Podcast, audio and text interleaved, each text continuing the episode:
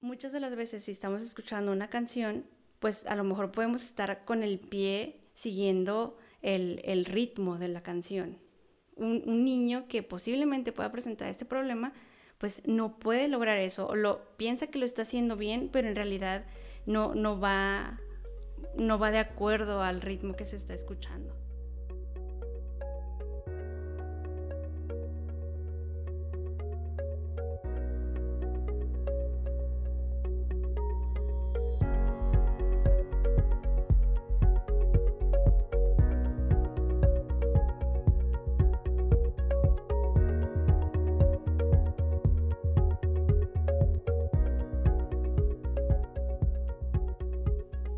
Bienvenidos al episodio 04 de mi podcast. El día de hoy les traigo un episodio muy especial porque algunos de ustedes me han escrito y me han preguntado, ¿cómo puedo saber si mi hijo tiene dislexia? Entonces, este episodio lo he titulado Factores de riesgo.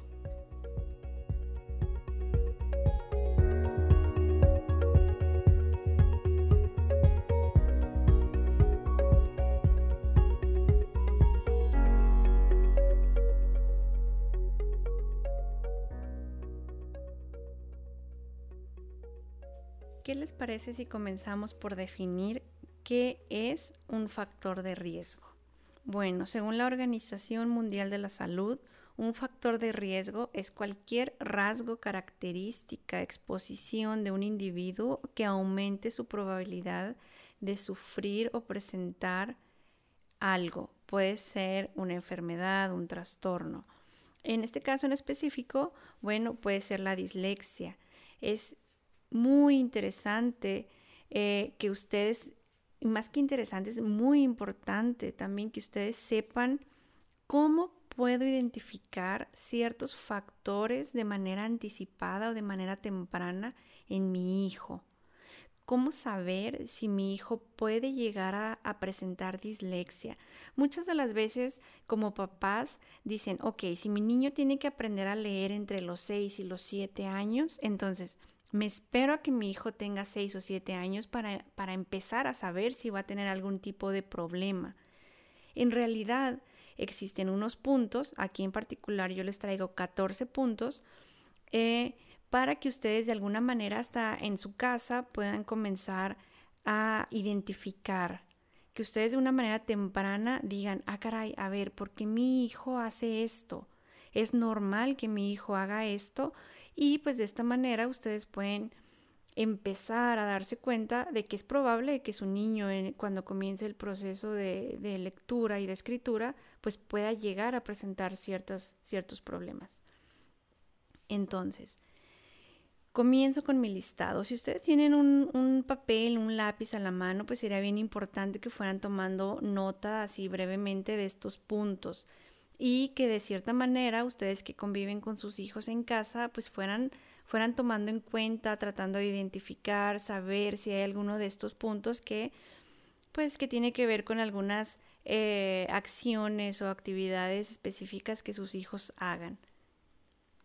El primer punto, ok. Si mi mamá o si mi papá tiene dislexia, es muy probable que yo lo tenga, que yo, la, que yo llegue a presentar este, este problema.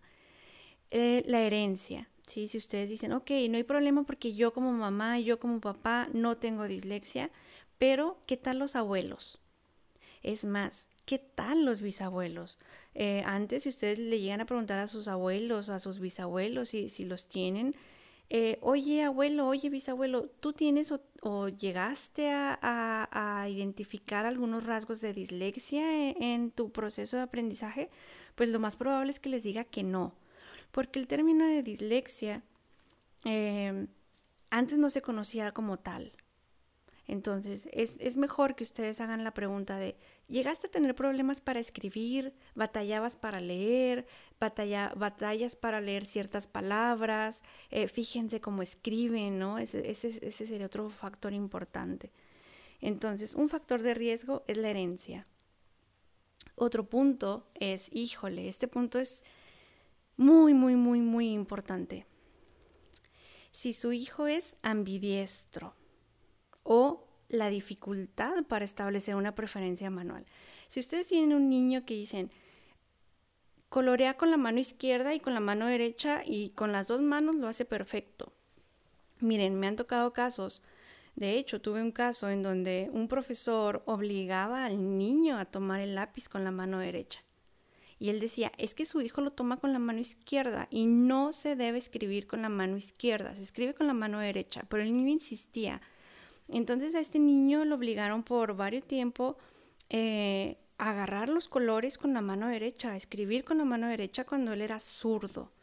Entonces, si ustedes detectan que su niño desde pequeño puede agarrar el lápiz con la mano izquierda, puede agarrar los colores con la mano izquierda y hace igual el trabajo que con la mano derecha, déjelo, ¿sí? Déjelo porque, eh, pues, primero, porque si su niño es zurdo, pues no se le puede obligar a que sea diestro. Si es ambidiestro y que puede usar tanto la mano izquierda como la mano derecha por igual, déjelo también porque es correcto que él, que él funcione de esta manera. Pero, pues también si lo hace, este es un factor de que su niño posiblemente pueda tener dislexia o pueda presentar la dislexia una vez que empiece a, leer y escribir. El punto número tres, la confusión de izquierda a derecha.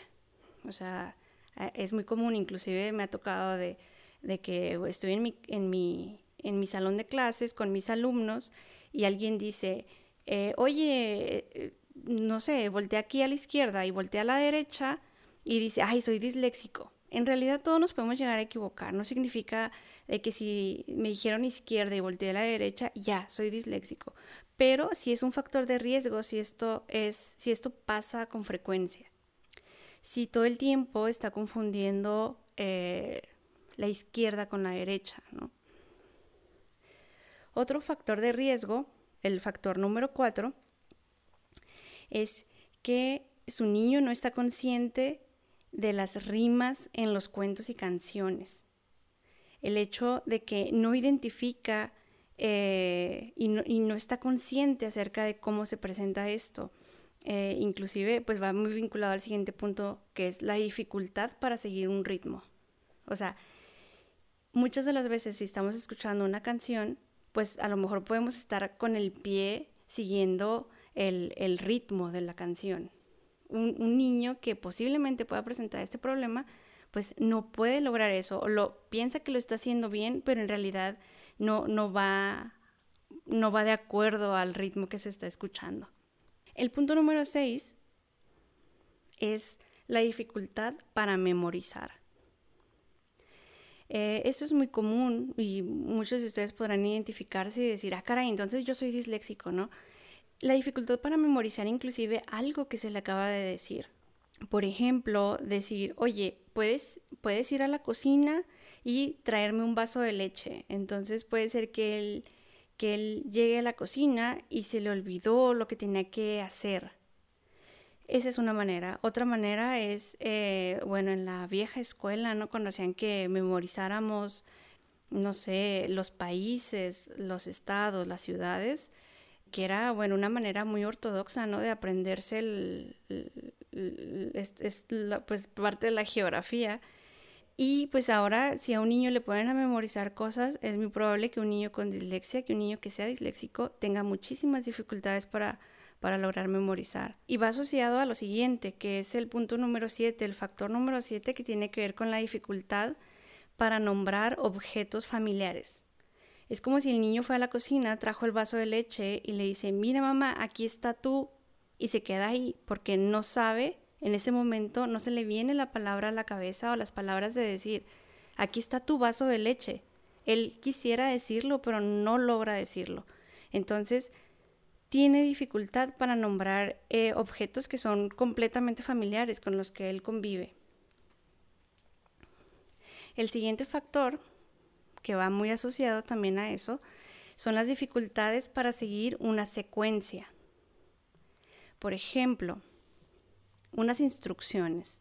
El niño está en su aula y el profesor les dice, abran su mochila, saquen su libro y abran en la página número 85. Entonces el niño abrió su mochila y ya no supo que tenía que sacar. O el niño abrió su mochila, sacó el libro, pero ya no supo en qué página tenía que abrir su libro. Entonces se les dificulta seguir instrucciones. Bueno, otro punto también que se asocia a lo que estamos hablando acerca de la memoria es la memoria de corto plazo. No memorizan todo, solo lo último. Por ejemplo, si le dicen, después de comer y de hacer tu tarea, vas a jugar. Entonces el niño lo único que escuchó es, vas a jugar. Y a lo mejor ustedes pueden decir, ay, sí lo entendió a su conveniencia, ¿no? Pero en realidad es memoria a muy corto plazo. Entiende o se le quedan en su, en su memoria solo ciertas partes de la oración. Bueno, el, el punto número 10, el factor número 10, es dificultad para nombrar palabras. A lo mejor desde que su niño empieza a hablar, ustedes pueden identificar que puede decir mamá o puede decir papá o se dan cuenta de que en lugar de decir papá, dice dada y que a lo mejor las palabras que tienen P, la letra P de Pedro, las cambia por la letra D de dedo.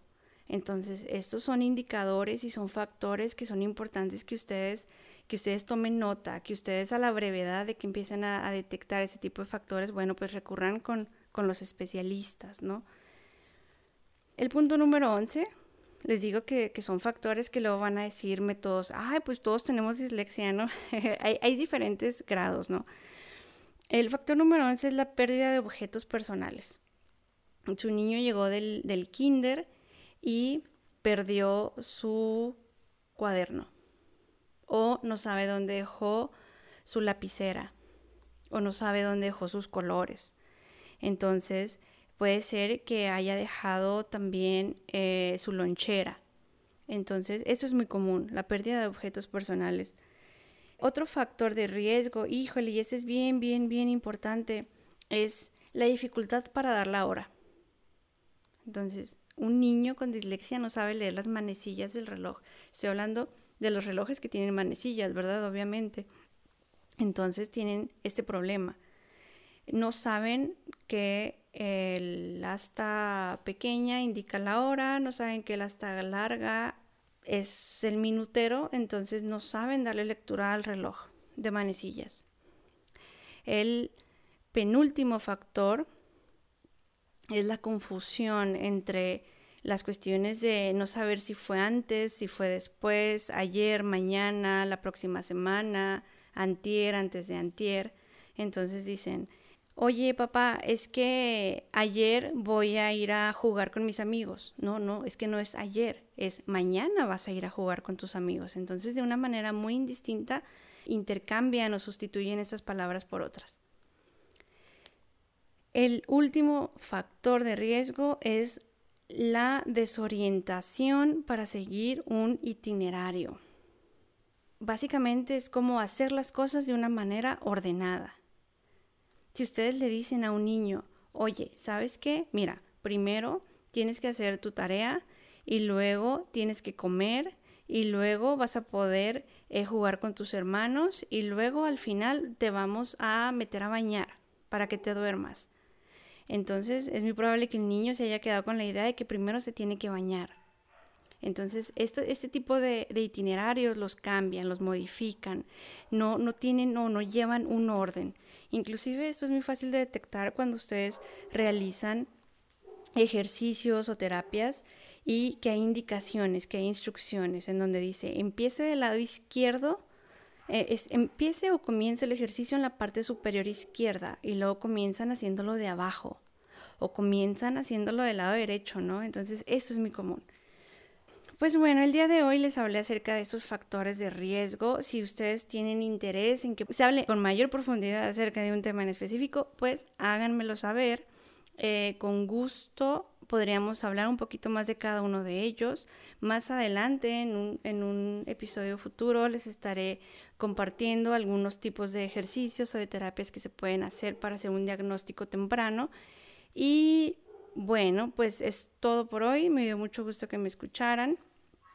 Eh, gracias por todos sus likes. He estado viendo en mis redes sociales que ya tengo más seguidores, que ya me, me comentan, reaccionan a mis publicaciones.